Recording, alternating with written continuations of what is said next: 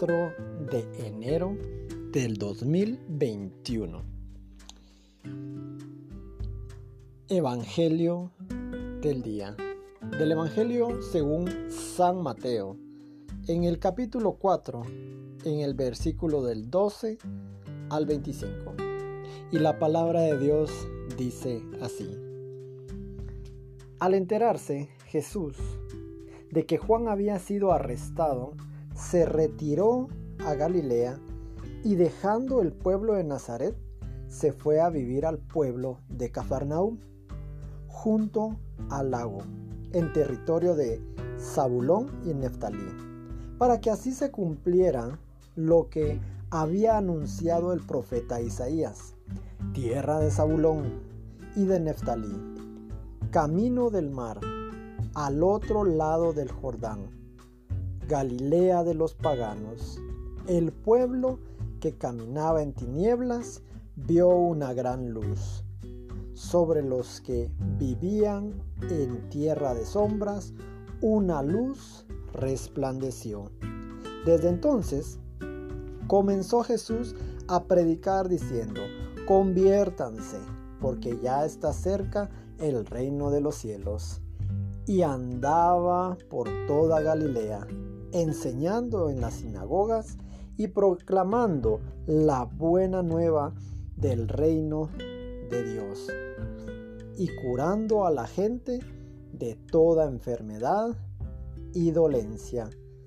Su fama se extendió por toda Siria y le llevaban a todos los aquejados por diversas enfermedades y dolencias, a los poseídos, epilépticos y paralíticos, y él los curaba.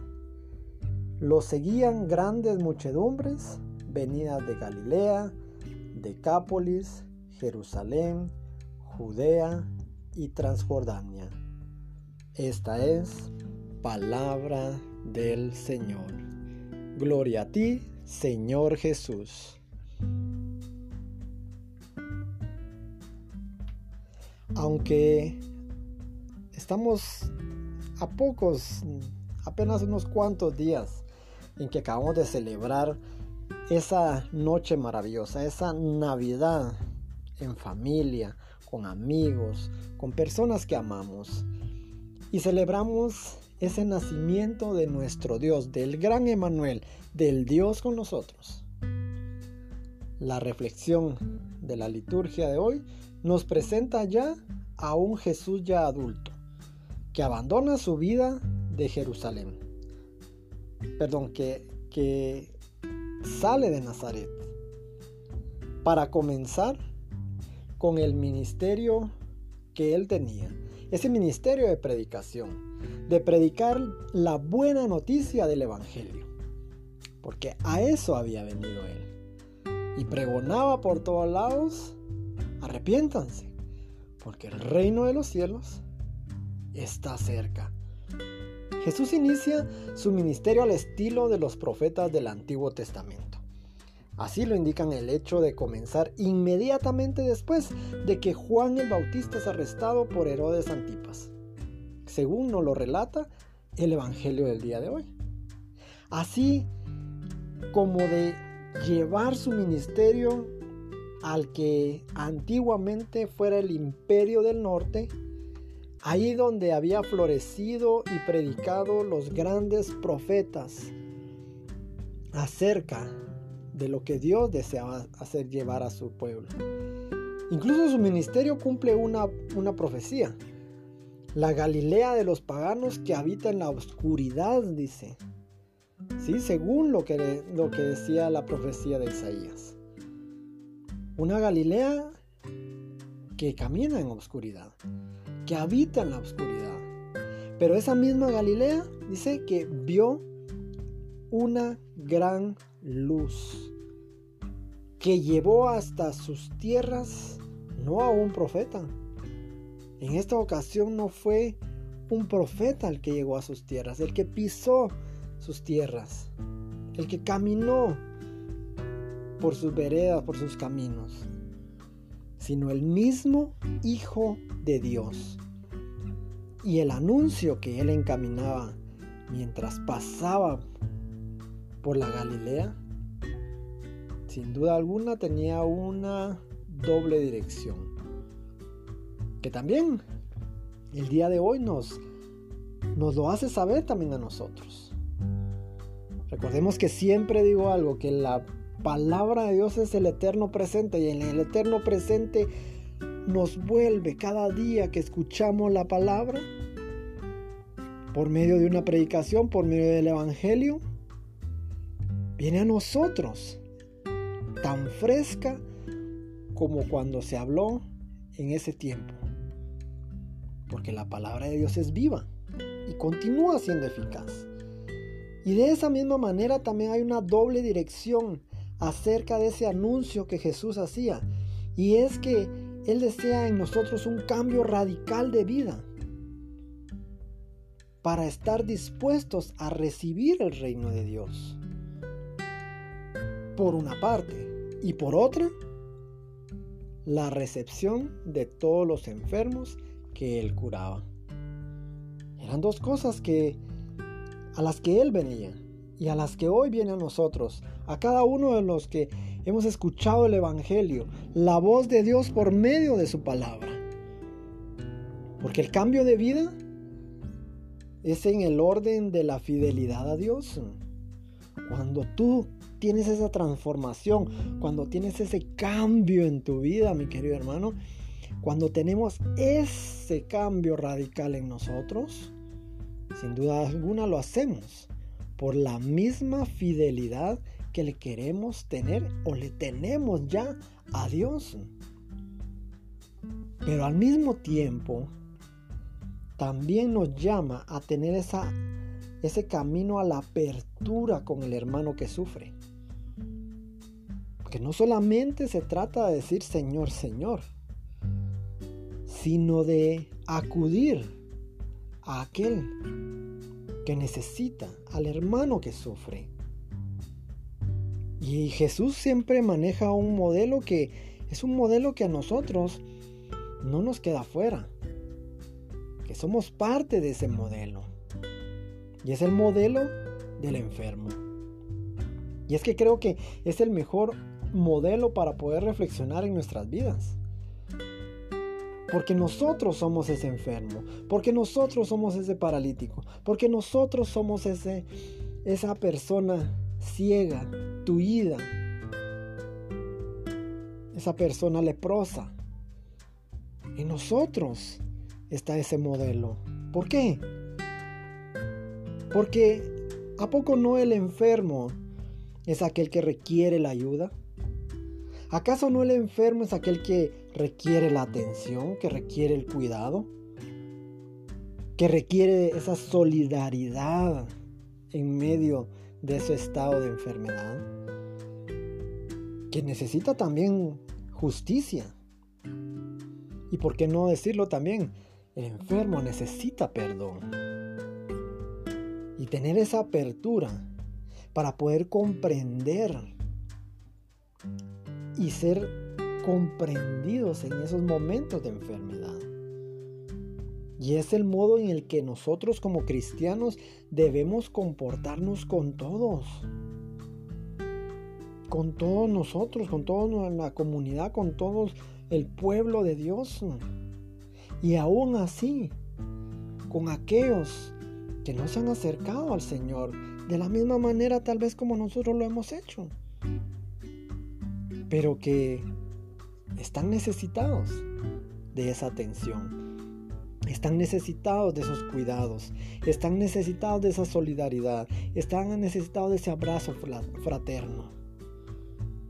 Es entonces que nosotros como cristianos porque hemos pasado y sabemos qué es lo que se siente y estamos en ese proceso, debemos de comportarnos así con todos.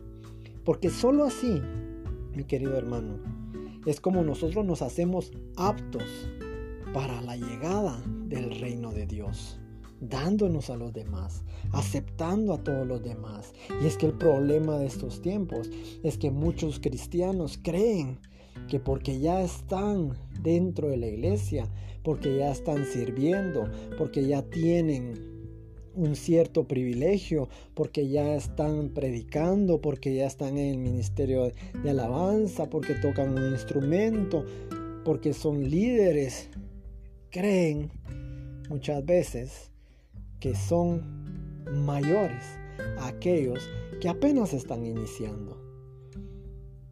Se sienten superiores a aquellos que ni siquiera han dado ese paso por venir y servirle al Señor o incluso aquellos que ni siquiera se han acercado al Señor, como nosotros, como lo decía hace un momento. Tal vez no van a su Eucaristía diaria, tal vez no van a su grupo de oración, tal vez no, van a su culto, tal vez no van a sus oraciones. O sea, tal vez no lo hacen como lo estamos haciendo nosotros. Tal vez ni siquiera se acercan a una iglesia. Pero ¿quién nos ha dicho que nosotros, porque estamos en este camino, somos perfectos? Debemos de entender algo, que nosotros como cristianos debemos vernos unos a otros como personas enfermas, que necesitamos ese cuidado, que necesitamos esa atención, para nosotros también dar ese cuidado y esa atención a otros, para poder capacitarnos, porque si nosotros hemos estado en medio de esa enfermedad, en medio de ese quebranto, es para poder ayudar a otros y no sentirnos superiores. Es para que nosotros en nuestro caminar como discípulos de Dios sepamos, mi querido hermano, que no somos más que ningún otro. Que no nos podemos sentir más engrandecidos que los otros. Porque dentro de la iglesia todos somos personas enfermas. Todas somos personas débiles. Todos somos personas quebrantadas.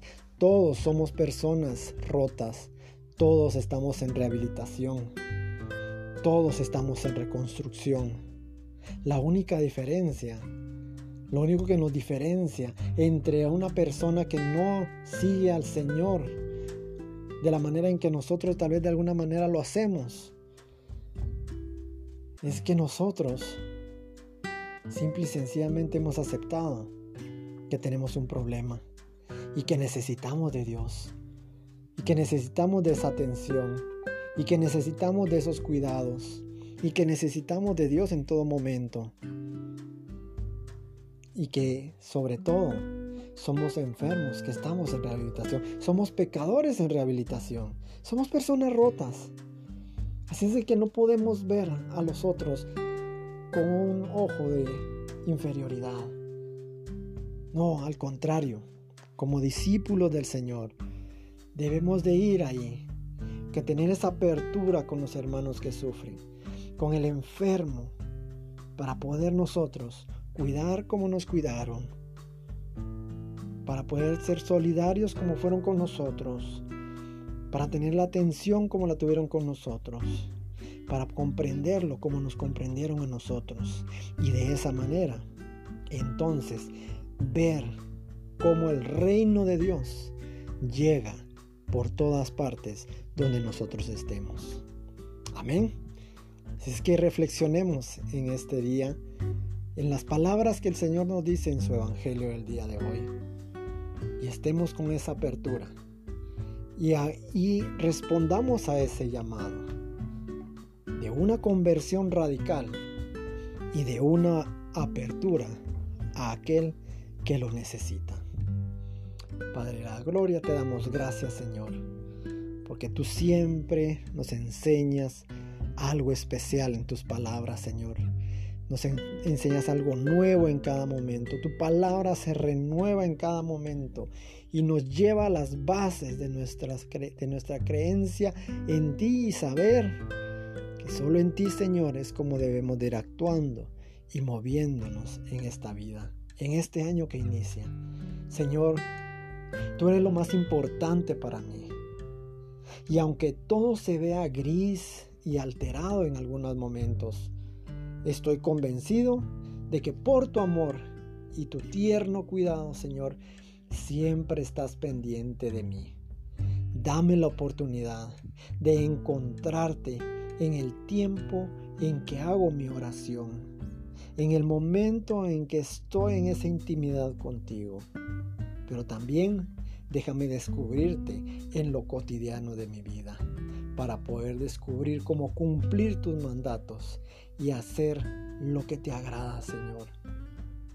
Hoy yo quiero, Señor, consagrar una a una todas las áreas de mi vida y decirte a ti, Señor, que todo te pertenece a ti y pedirte que me enseñes a honrarte con el modo en que administro cada área de mi vida y de cómo me encargo de cada cosa con un único propósito, para la gloria y honra tuya, Señor.